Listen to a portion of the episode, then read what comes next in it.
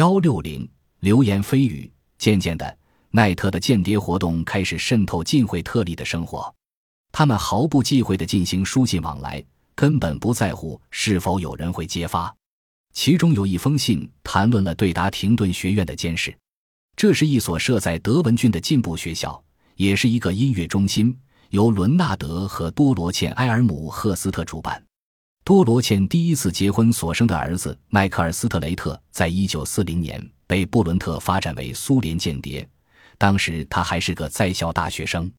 达廷顿学院激进的环境被奈特认为是培育共产主义的土壤。这些素材激发了惠特利写一部以萨勒斯特为主人公的小说，但始终未写成。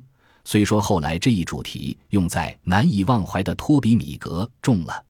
奈特夸大其词地向他介绍了达廷顿学院的日常生活，在那学生们显然受到这样的鼓舞，任何课只要他们有兴趣去听就可以去。